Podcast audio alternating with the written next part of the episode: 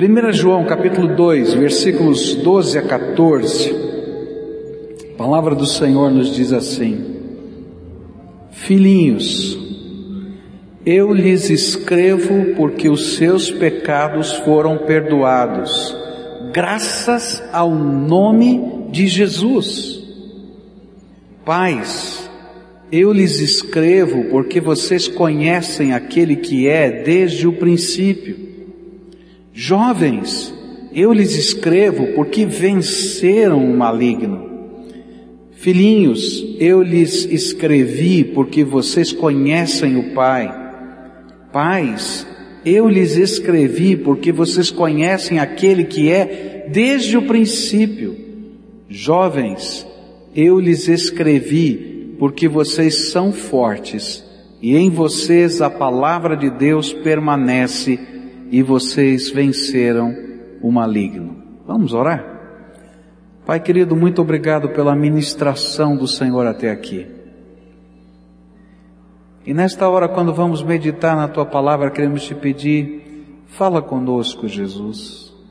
Que o teu Espírito nos ajude a compreender a tua palavra. Que o teu Espírito aplique a palavra aos nossos corações. Fala conosco, Pai, é aquilo que oramos em nome de Jesus.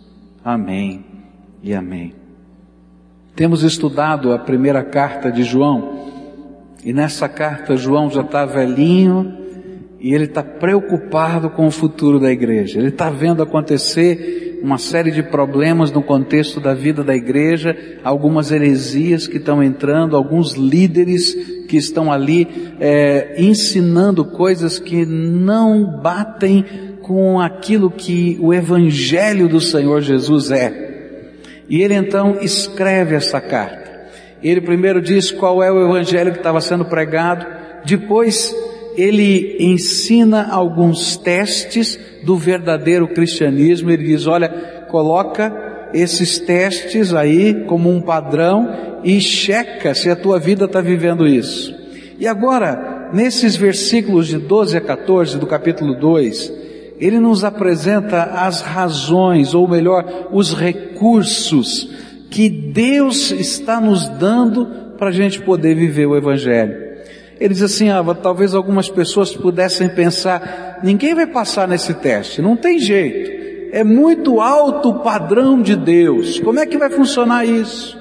E de repente então ele diz assim, sabe por que que você pode passar nesse teste de Deus? Porque Deus está dando para você alguns recursos tremendos, alguns presentes maravilhosos. E então vimos aqui nesse texto cinco presentes. O primeiro deles era o perdão dos pecados. Você só consegue viver uma vida cristã porque um presente tremendo, maravilhoso Deus deu para você, que é o perdão dos seus pecados. E nós vimos hoje pela manhã que o perdão dos pecados é um presente que envolve o amor de Deus, porque nasceu primeiro no coração de Deus. É um presente tremendamente custoso, porque Jesus morreu na cruz do Calvário por nós.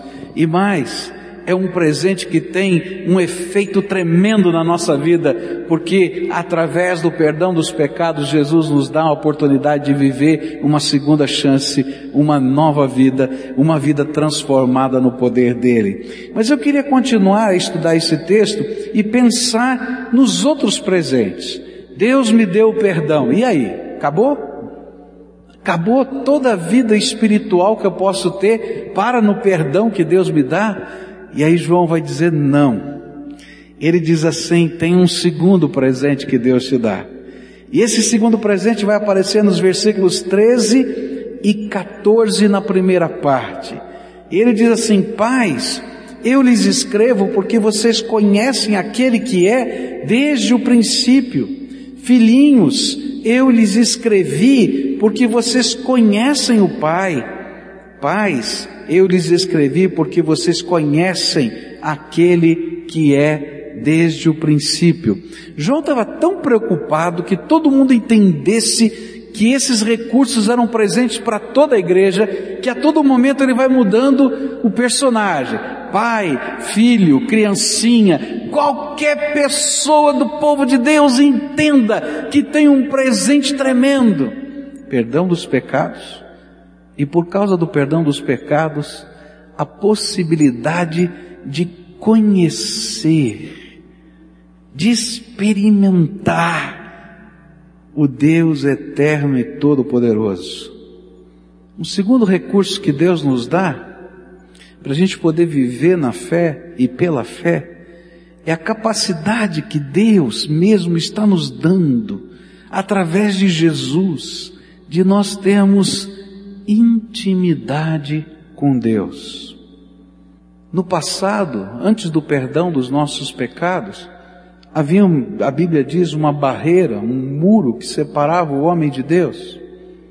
Havia dentro do coração do homem um desejo de conhecer a Deus, de saber quem é o seu Criador, de entender o seu propósito, de ouvir a sua voz, de ter intimidade com Ele. Por isso, em qualquer sociedade humana você vai encontrar religião. Em qualquer grupo de pessoas você vai encontrar uma expressão religiosa, porque lá dentro do nosso coração nós sabemos que precisamos de Deus. Mas a gente tentava de várias maneiras chegar perto de Deus e não conseguia.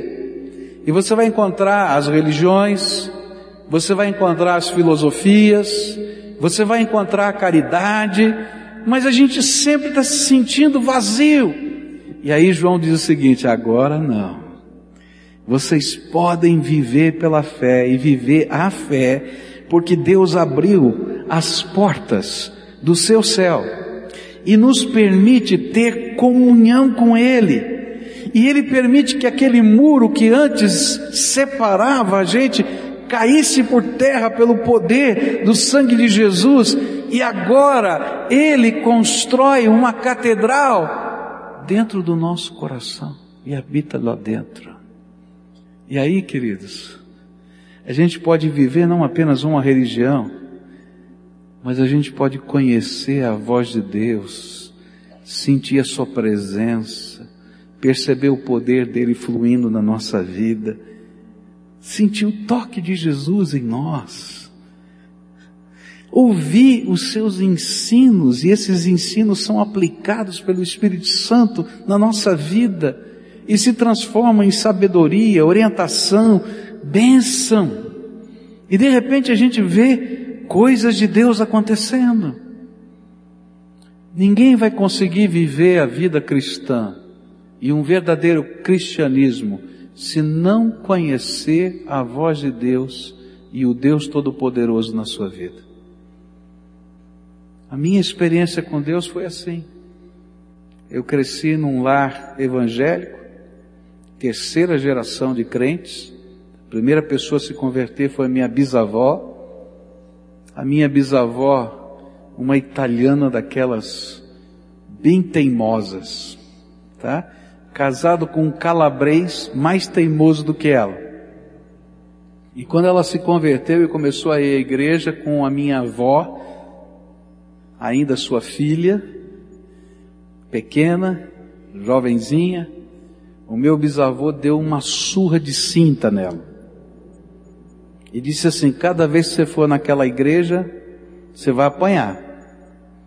Ela diz: Ó, oh, você pode me bater, mas aquilo que eu tenho aqui dentro do meu coração ninguém vai tirar. E graças à teimosia daquela minha bisavó, a minha avó veio se converter, depois a minha mãe veio se converter. Do lado do meu pai, mais ou menos na mesma época, foi a minha avó e a minha tia-avó que se converteram primeiro, e assim foi. Mas apesar de ter vivido num lar evangélico, eu não tinha intimidade com Deus. E a grande descoberta que eu fiz aos 12 anos de idade era que Deus pode falar com a gente. Deus pode falar com a gente, a gente pode conhecer Deus não apenas como um ícone, como uma figura distante, mas eu posso experimentar a presença dele na minha vida. Eu posso perguntar e ele pode, em oração, responder aquilo que a gente está colocando diante dele.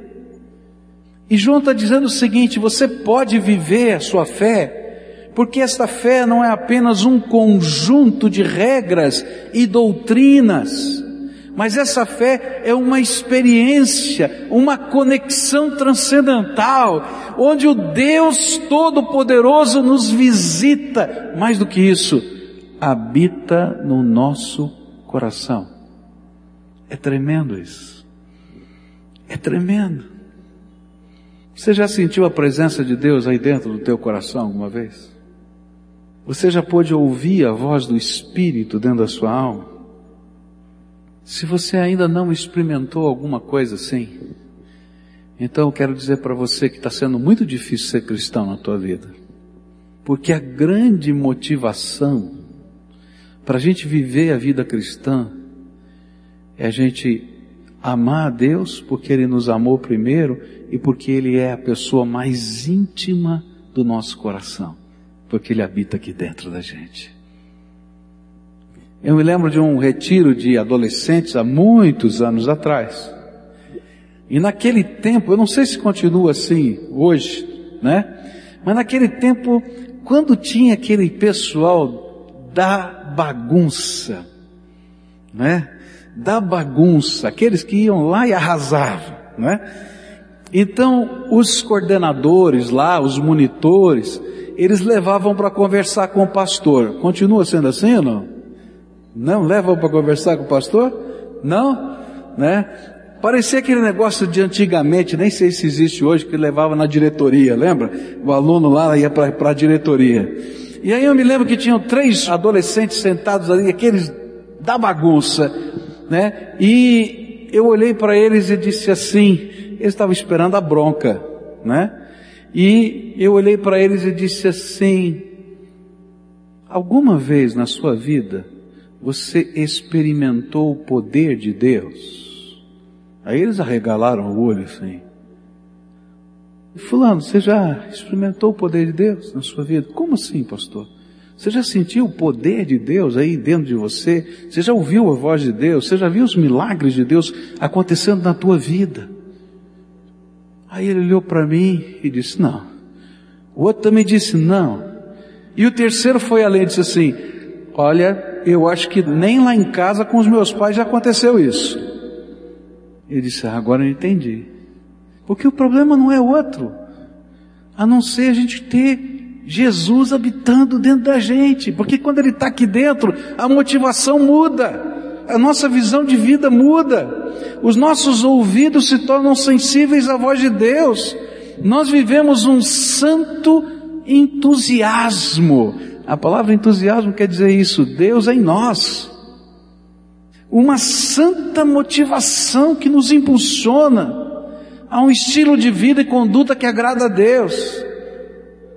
Mas se você ainda não experimentou a presença de Deus na tua vida, aí dentro, se Jesus não fala com você, você não pode conhecer a voz dele. Se você não conhece o poder dele aí dentro da tua vida, só está ouvindo histórias do poder de Deus. Então, sabe o que é que sobra? Religião. Um monte de regra, um monte de preceito, um monte de símbolo, mas que não tem nada a ver com o nosso coração. João está dizendo o seguinte para a gente: você pode viver uma vida cristã que faz diferença, mas para isso você tem que receber um presente: o perdão dos pecados e continuar recebendo os presentes de Deus. E o próximo presente é intimidade com o Jesus que está vivo, que ressuscitou e que habita dentro do nosso coração, que nos dá sonhos, que nos dá visões, que nos motiva. Que alguns vão dizer que a gente é maluco, mas não faz mal, eu sinto, eu sei, eu escuto, eu experimento. Terceira coisa, que João fala que é um presente de Deus para a nossa vida e que nos ajuda a viver a vida cristã. E ele diz assim: escreva vocês jovens, jovens eu lhes escrevi, porque vocês são fortes. Algumas pessoas interpretam esse texto como sendo a força física, mas todo o contexto está falando para a gente de outra coisa. A gente não consegue viver a vida cristã porque a gente é forte aqui, no físico. Se você imagina que consegue viver a vida cristã só na sua força, eu não te dou alguns dias para você acabar dando uma trombada com a vida. Porque você não vai conseguir. Você vai acabar escorregando em algum lugar. E não importa toda a determinação e força que você tenha. Mas o que João está dizendo é uma outra coisa que ele vai repetir várias vezes aqui nesse contexto da carta. E que tem a ver com um terceiro recurso que Deus está nos dando para a gente viver a vida cristã. Essa palavra forte pode ser entendida e traduzida aqui no nosso texto, porque vocês têm poder porque vocês receberam a unção do Espírito Santo. Se eu e você podemos viver a vida cristã, não é porque nós somos capazes, inteligentes, ou conhecemos todas as regras do jogo, mas porque Deus está nos fortalecendo mediante o poder do Espírito Santo que Ele derrama sobre nós. E esse é o terceiro presente perdão dos pecados, intimidade com Deus e unção do Espírito de Deus na nossa vida. Poder. Sabe como é que funcionava no Velho Testamento? A Bíblia diz lá no Velho Testamento que três personagens recebiam a unção de Deus e eram considerados ungidos do Senhor. O rei, o profeta e o sacerdote. Esses eram homens ungidos de Deus. Mas Deus fez uma promessa que se encontra no livro de Joel.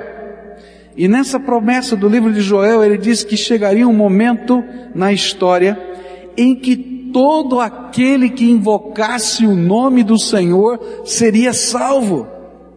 E que ele derramaria o seu Espírito Santo sobre toda a carne, daqueles que invocassem o nome do Senhor. E Jesus disse para os discípulos permanecerem na cidade de Jerusalém, até que do alto eles recebessem poder e a promessa do Pai se cumprisse. E no dia de Pentecostes, lá no capítulo 2 do livro de Atos, Deus cumpre a promessa que está no livro de Joel. E todos aqueles crentes, e todos aqueles homens e mulheres, que não eram sacerdotes, que não eram profetas e que não eram reis, eram gente simples, mas que tinham amado a Jesus e aceitado o perdão do Senhor Jesus, e que agora viviam a intimidade com Deus. Um dia as janelas do céu se abriram e Deus derramou o seu Espírito Santo e continua derramando até hoje sobre todo aquele que invoca o nome do Senhor Jesus. E João está dizendo, sabe por que, que eu estou dizendo, escrevendo para vocês, que vocês podem passar no teste? Porque não é que vocês sejam fortes aqui na sua carne, mas porque esse Jesus que perdoou os seus pecados, porque esse Deus tremendo que agora vem habitar e fazer um tabernáculo, um templo dentro do teu coração, é aquele que enche a sua vida com o Espírito Santo. E esta é a unção, ou esse é o poder que está a nosso dispor. É o poder de Deus que nos liberta do pecado. É o poder de Deus que nos transforma moral e espiritualmente. É esse poder de Deus que nos capacita para vencer toda cilada de Satanás. E é esse poder ou essa força que Deus está nos dando. Ah, se a gente pudesse entender a grandeza desse presente. Ah, nessa promessa de Deus tem um detalhe. Quando você recebeu Jesus como Senhor e Salvador da sua vida, você foi selado com o Espírito Santo da promessa. Naquele mesmo dia, naquela mesma hora, o selo de Deus foi colocado sobre você, você foi declarado propriedade exclusiva de Deus. Mas o apóstolo Paulo, quando ensina isso para gente, em Efésios 1, 12, 13 e 14, ele acrescenta o verso 15, 16, 17, 18 e 19. E quando a gente começa a ler, ele diz assim: Ah, vocês já foram selados com o Espírito Santo, mas como eu gostaria que vocês recebessem uma revelação de Deus, para entender que tem mais que Deus quer derramar sobre a tua vida. E eu estou orando por vocês, para vocês entenderem que Deus não quer apenas selar você com o Espírito Santo da promessa, Ele quer encher a tua vida a ponto de transbordar do Espírito Santo dele. Se você pudesse entender a grandeza desse presente, você começaria a buscar mais da graça de Deus porque a medida da graça que Deus vai derramar sobre a minha vida e sobre a tua vida é a medida da nossa busca. A graça de Deus é uma fonte inesgotável. Mas eu só vou ter aquilo que eu colocar lá do balde da minha vida no poço e retirar aquela água. Você não vai poder esgotar a fonte de Deus mas você só vai ter o que você buscar de Deus. E João está dizendo assim: olha, dá para viver esse cristianismo, porque esse cristianismo, ele não é apenas um conjunto de doutrinas, ele é perdão que veio do céu, é intimidade com o Pai, mas é poder que vem do alto, força de Deus na nossa vida. Há coisas tremendas que Deus quer fazer, há coisas tremendas que Deus quer derramar sobre nós. E sabe qual é o impedimento, queridos? Só nós mesmos. Hoje, o Espírito Santo de Deus o chama para uma busca. Buscar mais do poder de Deus na tua vida. Aos 12 anos de idade, eu tive aquela minha experiência com Deus lá no meu quarto, falando com o Papai do Céu. E pela primeira vez eu entendi que Ele podia falar comigo. Mas a experiência não parou aí, queridos. Eu comecei a ler as biografias de homens de Deus, como George Miller, como John Wesley, Charles Wesley, Finney, tantos outros. E eu queria saber o que estava acontecendo com aqueles homens que fazia com que eles fossem diferentes.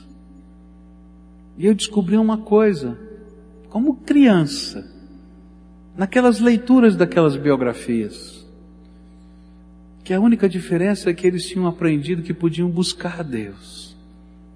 E tinham separado tempo para sua busca a Deus. E então eu fiz alguns propósitos no meu coração. Primeiro, separar tempo para ter o meu encontro com Deus, todos os dias. E o segundo, obedecer aquilo que está lá no livro de Romanos. Não me conformar com esse mundo, mas ser transformado todo dia pela graça de Deus. E sabe o que, que Deus faz? Ele derrama graça sobre a nossa vida. E é interessante que essa graça, muitas vezes é chamada por carismas ou dons, ela é um presente de Deus e que nos torna pessoas úteis no reino de Deus. E eu nunca vou me esquecer do dia em que eu estava orando, dizia assim: Deus, que, que o Senhor está preparando para mim? Quais são as unções ou esse empoderamento da tua graça que o Senhor vai colocar na minha vida? Porque eu quero ser útil no teu reino. E Deus fala com a gente. E aí ele falou comigo no livro de Isaías, capítulo 11. É interessante, eu tenho até hoje esse texto grifado, já mudei de Bíblia, eu grifo de novo. Porque toda vez que eu tenho que redefinir o meu ministério, eu volto para aquele texto para saber o que é que Deus me deu. Porque aquelas são as ferramentas que eu tenho que usar para a glória de Deus. E se eu não usá-las, Deus vai pedir conta, porque aquilo Ele já derramou sobre a minha vida. E ali tem uma lista de coisas simples. Ele falou: Olha, eu vou te dar sabedoria, eu vou te dar discernimento, eu vou te dar capacidade para você pregar a palavra. Está lá. E aí eu volto para aquele texto é isso aqui que o Senhor me deu, e é esse aqui o pedacinho da graça que eu tenho que usar para a glória dele. O que é que Deus já deu para você, querido? O que é que Deus já deu para você? é graça. E deixa essas coisas da graça de Deus, do Espírito Santo de Deus, encherem a tua vida, moverem você. E aí João está dizendo, eu estou escrevendo porque você é cheio do poder de Deus. E dá para viver uma vida cristã assim. Quarta coisa, tremenda, meus irmãos, tremenda. Quarto presente que nos permite viver essa vida cristã. Ele diz assim, verso 14: E vocês venceram o maligno. Que coisa tremenda! Um quarto recurso que Deus está nos dando é vitória sobre todo o poder das trevas. É isso que Jesus está nos dando. Você pode viver uma vida cristã diferente porque Jesus já deu para você vitória sobre todo o poder das trevas. Quando Jesus morreu e ressuscitou, ele venceu, ele derrotou a Satanás, e por isso o seu poder e o tempo da existência, da permanência, da atuação de Satanás foi limitado. Por isso, Jesus pôde dar e deu aos seus discípulos o poder de expulsarem demônios. Lucas capítulo 10 diz assim, a partir do verso 17: Os setenta e dois voltaram alegres e disseram: Senhor, até os demônios se submetem a nós em teu nome. E ele respondeu: Eu vi Satanás caindo do céu como relâmpago. Eu lhes dei autoridade para pisarem sobre cobras e escorpiões e sobre todo o poder do inimigo, e nada lhes fará dano. Contudo, alegrem-se, não porque os espíritos se submetem a vocês, mas porque seus nomes estão escritos nos céus. Naquela hora, Jesus, exultando no espírito, disse: Eu te louvo, Pai, Senhor dos céus e da terra porque escondeste estas coisas dos lábios dos sábios e cultos e as revelaste aos pequeninos. Sim, Pai, pois assim foi do teu agrado. Está entendendo o que a Bíblia está dizendo?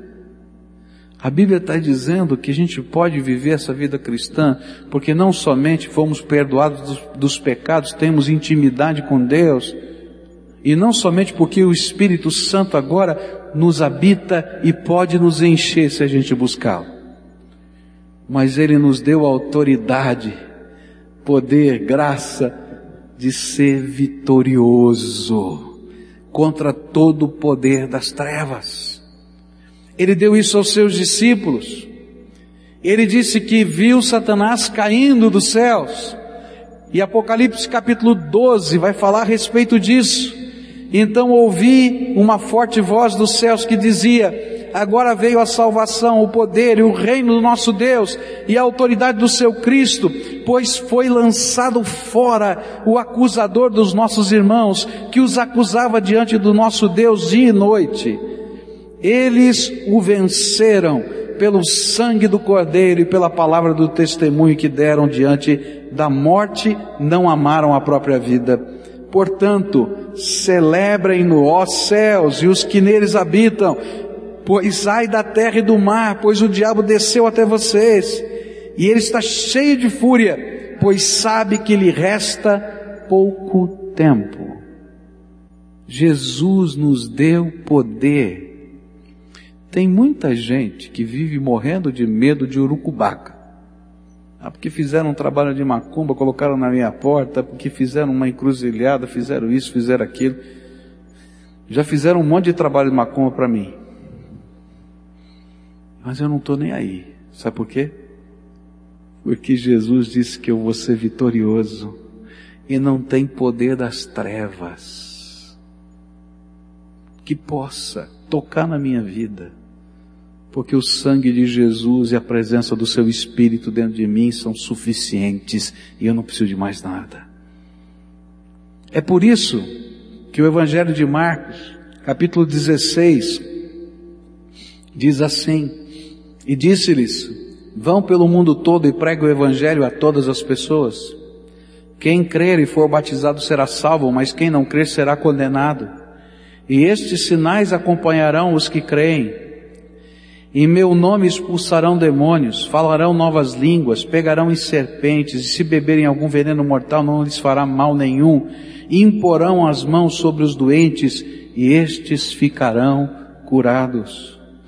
Queridos, dá para a gente viver a vida cristã diferenciada, porque o Senhor Jesus perdoou os nossos pecados, porque a gente pode ter profunda intimidade com o Pai porque o Espírito Santo habita no nosso coração e nos enche de poder, e porque o maligno já foi derrotado. E toda vez que nós tivermos que enfrentar qualquer batalha espiritual, a gente não vai sozinho, a gente vai em nome de Jesus e Jesus já o venceu. Por isso, se um dia cair um demoniado perto de você, não precisa ficar com medo não. Só repreende em nome de Jesus, porque isso é presente de Deus para você. É graça. Que presente. E é por isso que 1 João 5,18 vai dizer assim: Sabemos que todo que é nascido de Deus não está no pecado, e aquele que nasceu de Deus o protege, e o maligno não o atinge. Jesus está nos dando um presente incrível, gente viver uma vida cristã que não seja apenas a recitação de um credo, é algo tremendo. É andar na dimensão do Todo-Poderoso. É enxergar com os olhos de Deus o que Ele vai fazer nessa terra. Mas é também uma batalha espiritual porque eu vou lutar contra a força do inimigo mas eu já tenho a vitória em nome de Jesus, porque Jesus já venceu. Uma das primeiras vezes que eu tive que lidar com uma pessoa possessa com demônios, eu nunca tinha sozinho lidado com uma situação dessa. Essa pessoa frequentava uma seita que adora demônios, ela não sabia, tinha nascido nesse contexto. No fundo da casa dela funcionava um terreiro de umbanda.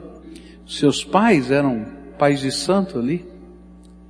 E quando a gente começou a pregar o evangelho para ela, logo pouco tempo depois dela esboçar um interesse por uma experiência com Jesus, ela estava numa busca espiritual intensa. Ela tinha participado de uma cerimônia ali naquele contexto, e naquela cerimônia fizeram um círculo de pólvora, e aquele círculo de pólvora fez com que pegasse fogo nos paramentos, nas roupas, enquanto ela dançava naquele círculo. E ela foi então internada no hospital com muitas queimaduras. E ela entrou em pânico com aquilo e começou a dizer assim: Mas que Deus é esse que enquanto eu o adoro tenta me matar? E aquilo começou a gerar uma angústia no seu coração. E um dia ela estava dentro de um ônibus e ela fez uma oração e disse assim: eu não conheço outro Deus além daquele que os meus pais me ensinaram. Se existe um outro Deus, e esse é o Deus verdadeiro, que Ele me impeça de voltar àquele lugar e que Ele me mostre quem Ele é, porque eu quero conhecê-lo, num ônibus. E ela contou esse testemunho uma vez na frente de toda a igreja. Aquela, aquela pessoa, ela disse assim, pastor, eu não sei o que aconteceu comigo. Eu tentava ir no terreiro, no outro terreiro que nós frequentávamos, e eu não conseguia. Eu me perdia. Eu me via numa rua que eu não sabia onde era. Ele disse, mas eu já vim aqui a minha vida inteira, como é que eu estou perdido? E aí eu me lembrei da oração que eu fiz. E eu disse, Deus está querendo me mostrar alguma coisa? Ela foi trabalhar numa loja, do lado dela, como vendedor na loja, foi um diácono da nossa igreja trabalhar. E aquele diácono, sabe aquele que não para de falar de Jesus o tempo todo? Era esse. E esse, ó, Jesus, o tempo todo. E aquela moça começou a ficar interessada no Evangelho. E na medida em que ela ficou interessada no Evangelho, ela ficou doente. Foi parar num hospital. Eu fui visitá-la. E quando eu estava ali, na hora, Deus me disse claramente: Olha, o problema é que Satanás está tocando no corpo dela. E eu falei: E agora, Senhor, o que, que eu vou fazer? Se eu expulsar demônio aqui dentro do hospital, vai dar uma confusão tão grande. Aí Deus me disse assim: Olha, ela vai sair. Quando ela for para casa, você vai lá orar por ela. E assim fiz. No primeiro dia que ela saiu do hospital, ela foi para a casa dela. Eu fui visitá-la. E disse para ela assim: Querida, quando eu estava visitando você no hospital, Deus me mostrou que aquilo que está acontecendo com você não é uma doença física, é uma doença espiritual. E hoje Jesus quer transformar a tua vida. Mas eu quero repreender Satanás aí na sua vida. E ela ficou com medo. Quando eu comecei a orar, aquela mulher começou a rolar por cima dos móveis da sala. Sabe? Rolando por cima dos móveis da sala. E naquela hora, era a primeira vez que eu lidava com isso, eu não entendia nada. Naquela hora eu falei, Senhor, tenha misericórdia, ela vai se machucar toda. Coloca uns anjos aqui e não deixa ela se machucar. Amarra ela aí com os teus anjos. E foi a coisa mais incrível que eu já vi. Porque, queridos, a gente está falando de Deus, de um Deus vivo, todo-poderoso e do poder que é da graça. Aquela senhora ficou deitada no chão, os seus braços travados assim, ela tentava virar para um lado, ela tentava virar para o outro e não conseguia porque eu tenho certeza que os anjos do Senhor estavam ali segurando aquela mulher para ela não se machucar. E eu disse, e agora o que, que eu faço? Não entendo nada disso. Cheguei bem pertinho do ouvido dela, do meu jeito. Falo mansinho, calminho. E disse, em nome de Jesus eu te repreendo, Satanás, saia dessa vida agora. E não precisou gritar, não precisou fazer nada, porque o poder é de Jesus, não é da gente. E naquela mesma hora aquela mulher foi livre, liberta. Satanás e os seus demônios saíram para nunca mais voltar, porque naquele mesmo dia ela recebeu Jesus como Senhor Salvador da sua vida. Por que, que eu estou falando tudo isso? Porque João está dizendo para a gente que a gente pode viver o Evangelho. Não porque você é capaz, inteligente, conhece toda a doutrina, foi nascido ou criado naquele ou nesse lugar, mas porque um dia Jesus entrou no seu coração e perdoou seus pecados. Porque um dia você descobriu que pode ter intimidade com Deus e começou a viver essa intimidade com Ele. Porque nesse mesmo dia o Espírito Santo veio e selou o teu coração, mas Deus continuou dizendo para você: não para com isso, tem mais. Busca e você está buscando essa graça. E nos enfrentamentos da vida, Deus tem mostrado para você, através da sua graça, que Ele, Deus, e Ele, o Senhor Jesus, já venceram o maligno, e se Ele venceu, eu venci com Ele. A última coisa que esse texto me ensina, verso 14, a última parte, e em vocês a palavra de Deus permanece Um último recurso que João nos apresenta é a palavra de Deus. Paulo nos ensina que a palavra de Deus é a espada do Espírito. E esta é uma arma poderosa, tanto de defesa quanto de ataque. Você já viu luta de espada, não é? Então o outro espadachim vem e bate. E a gente faz o quê? Pega a espada e defende. Mas quando ele tira a espada, a gente bate também, porque a espada é uma arma de defesa e de ataque. E através da palavra de Deus, nós aprendemos o que o Senhor espera de nós. Nós descobrimos o que o Senhor fez por nós. E com ela, nós invadimos o reino das trevas e saqueamos o inferno, apresentando o amor de Jesus às pessoas. Mas sabe o que é mais incrível? É que a palavra de Deus não é só esse livro que está aqui, que fica na prateleira ou em cima da mesa, mas há uma promessa de Deus lá em Jeremias 31, verso 33 que chegaria um tempo em que Deus firmaria uma aliança conosco. E diz assim a Bíblia: E esta é a aliança que farei com a comunidade de Israel depois daqueles dias, declara o Senhor. Porei a minha lei no íntimo deles e a escreverei nos seus corações e serei o Deus deles e eles serão o meu povo. E o que João está dizendo é o seguinte: o quinto recurso é que quando nós começamos a ler a palavra de Deus, esse livro passa a ser escrito por Deus no nosso coração. E as palavras dele se tornam valores para a minha vida. E através destas palavras eu sou protegido. Mas através dessas palavras eu sou municiado, eu tenho munição de Deus para fazer a obra que Ele colocou nas minhas mãos para fazer. Hoje, o Espírito Santo de Deus tem uma mensagem para você. Tem muita gente vivendo um cristianismo que não é cristianismo. Porque não é possível viver o verdadeiro cristianismo se eu não experimento os presentes que Deus tem para nós. E são esses presentes que vão transformando a nossa vida. Todos nós somos pecadores, mas a graça de Jesus está trabalhando nos nossos corações. O perdão do Senhor Jesus está trabalhando na nossa vida. Ele está nos convidando, porque as portas da sala do trono de Deus foram abertas para a gente entrar na presença dEle e ter intimidade com Ele. Ele está dizendo que Ele quer derramar poder do Espírito Santo sobre a nossa vida. E não tem nada que impede. Deus não faz acepção de pessoas. Quando eu li isso na Bíblia e ouvi as histórias desses homens do passado, eu disse: se Deus não faz acepção de pessoas, se eu o buscar de todo o meu coração, Deus vai derramar graça sobre a minha vida.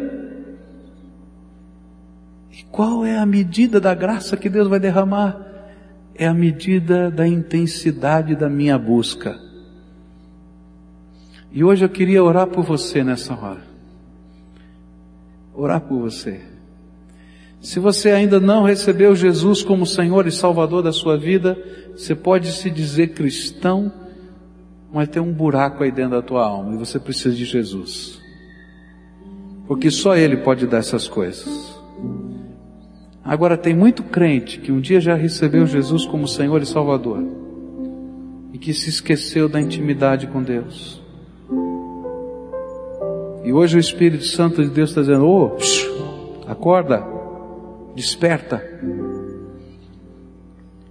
Tem muito crente que se conformou em ser selado pelo Espírito Santo e não tem buscado ser cheio do Espírito que Jesus derrame graça abundante para a gente ser útil no reino.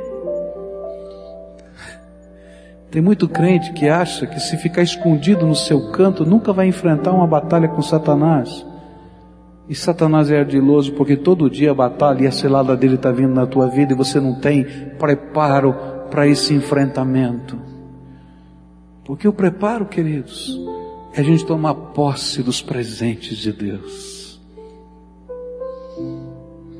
Tem muito crente que a Bíblia está em cima da, da mesa, aberta no corredor da casa, mas não está colocada no coração. E a gente está perdendo a bênção. E hoje o Espírito Santo de Deus está dizendo o seguinte para você: chega de viver um cristianismo inócuo, que não produz nada, que não tem gosto, que não tem cheiro, que não tem sabor, que não motiva a nossa vida, que não tem missão. Porque o Senhor quer usar todo o seu povo e todo o seu exército. 1 Pedro capítulo 1 vai nos ensinar nos versículos 8, 9 e 10 que nós somos chamados para sermos uma geração eleita, povo de propriedade exclusiva de Deus sacerdócio real, nação santa. É para isso que Deus nos chamou para fazer diferença nessa terra. E sabe o que Deus quer? É que lá na tua casa, lá no teu trabalho, lá no meio da tua família,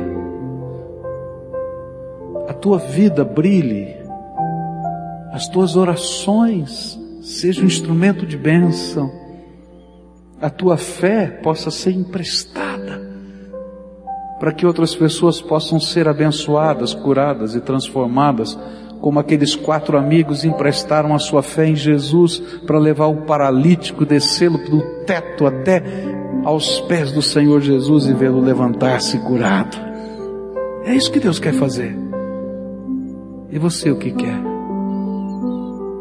Talvez hoje seja o dia de você dizer: Senhor Jesus, me perdoa, porque um dia eu conheci a tua palavra, eu conheci coisas tremendas do Senhor, mas ficaram no passado, porque minha vida não está buscando o Senhor. Isso aqui não é um sonho, queridos. Isso aqui é uma realidade que Deus quer derramar sobre a minha vida e sobre a tua. Deus não faz acepção de pessoas.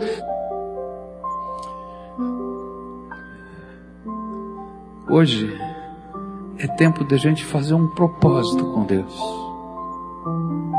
Senhor, eu quero todos os teus presentes. Não quero nenhum faltando na prateleira do meu coração. E quero ser instrumento da tua graça. Se o Espírito de Deus hoje está falando com você e você quer fazer esse propósito com Deus hoje, Senhor, usa a minha vida, enche-me do teu Espírito, deixa eu conhecer a tua graça profundamente e intimamente no meu coração. Eu quero, Senhor, ver o inimigo derrotado. Eu quero e quero tomar parte nessa derrota junto com o Senhor. Eu quero que a tua palavra esteja tão fortemente colocada no meu coração que eu não precise duvidar nem temer, porque as decisões virão, porque o teu Espírito já falou comigo através dela. Se você é essa pessoa a quem o Espírito Santo de Deus está falando e chamando para um pacto assim, um compromisso de discipulado com Deus eu vou ser discípulo todo dia. Há alguém que não quer que a gente viva essas coisas. Porque se a gente começar a viver essas coisas, o mundo vai ser abalado. E a Bíblia diz que a maneira como o inimigo faz para a gente não querer é entulhando a nossa vida de coisas. E a gente se torna como aquela semente que germina, brota, mas é sufocada pelos espinhos E a Bíblia fala que esses são os cuidados deste mundo. A gente está tão preocupado com tanta coisa que não tem tempo. A medida da graça é a medida da nossa busca. A graça de Deus é abundante, inesgotável. E o que Ele está dizendo para mim e para você, filho, essa graça eu já te dei, toma posse dela. Vem buscar quanto você quer. Você quer uma migalhinha? É uma migalhinha. Você quer um balde? É um balde, porque já é presente que eu estou te dando. Então agora você vai fazer os teus pactos com Deus, da tua busca, dos teus propósitos, de como você quer que Jesus use a tua vida. Coloca para Deus alguns sonhos. Ah, Jesus, eu queria experimentar isso. Eu queria conhecer o teu poder dessa maneira ou daquela.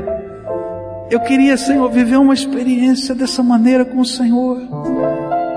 Pode falar isso para o papai. Papai do céu está tá aqui entre nós e ele tem prazer em ouvir os teus filhos, os seus filhos.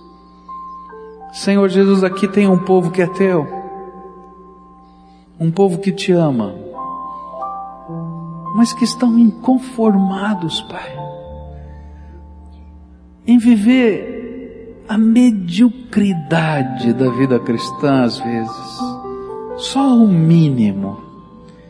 E eles estão aqui para dizer: Jesus, eu quero experimentar tudo que o Senhor tem para mim, tudo que o Senhor planejou para mim, e eu quero ter um pacto contigo.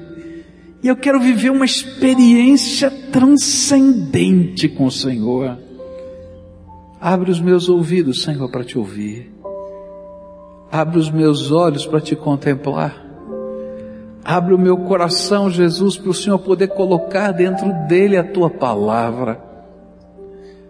Toma as minhas mãos e unge com teu, com teu óleo, Senhor, para que elas sejam mãos que abençoem Ó oh, Pai, toca a minha boca para que ela seja santificada e coisas que glorifiquem o teu nome possa sair dos meus lábios. Toca os meus pés, Senhor Jesus, de tal maneira que eles caminhem nos caminhos desta vida para a glória do Senhor. Tira os meus sapatos e as minhas sandálias, como um dia o Senhor tirou de Moisés, para a gente andar com cuidado porque toda a terra que pisarmos vai ser terra santa, porque o Senhor vai estar conosco. Ó oh, Pai, se alguém está se sentindo como Moisés um dia se sentiu, como um arbusto queimado e esturricado, dá-nos a mesma experiência que ele teve, de saber que quando andamos com o Senhor, o fogo vem, mas não consome a nossa vida. Faz isso, Senhor. E Senhor, toma essas vidas agora e derrama do teu Espírito Santo, enche, Pai, enche, transborda, que venha a alegria do céu, que venha a unção do Senhor, que venham os dons do teu Espírito, que venha, Senhor, os ministérios que o Senhor vai dar, que venha, Senhor, a visão do teu reino, que venha, Senhor, a bênção da gente ver a glória do Senhor enchendo a terra, assim como as águas enchem o mar. Fica conosco, e transforma, Senhor, a nossa casa no lugar da tua presença e o nosso coração, o teu altar. É aquilo que nós oramos em nome de Jesus. Amém e amém.